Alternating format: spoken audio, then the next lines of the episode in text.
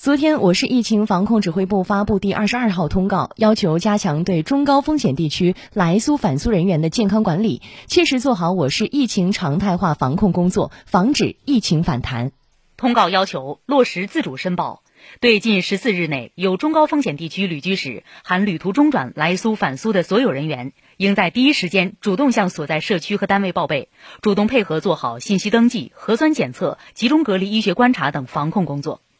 要加强人员排查，各地要强化工作队伍建设，大力开展社区排查，按照国家省市要求规范做好相关医学管理工作。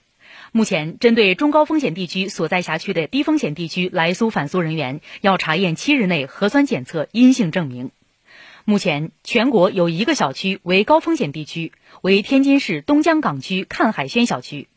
八个县区、乡镇、街道区域为中风险地区，分别为天津市滨海新区汉沽街、中心渔港冷链物流区 A 区和 B 区，上海市浦东新区祝桥镇营前村、周浦镇明天华城小区、祝桥镇新生小区，安徽省阜阳市颍上县慎城镇张杨小区，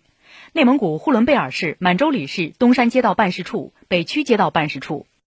通告要求市民提高防护意识，科学规范佩戴口罩。尤其是在乘坐公共交通工具和出入人员密集场所时，勤洗手、常通风，保持安全社交距离。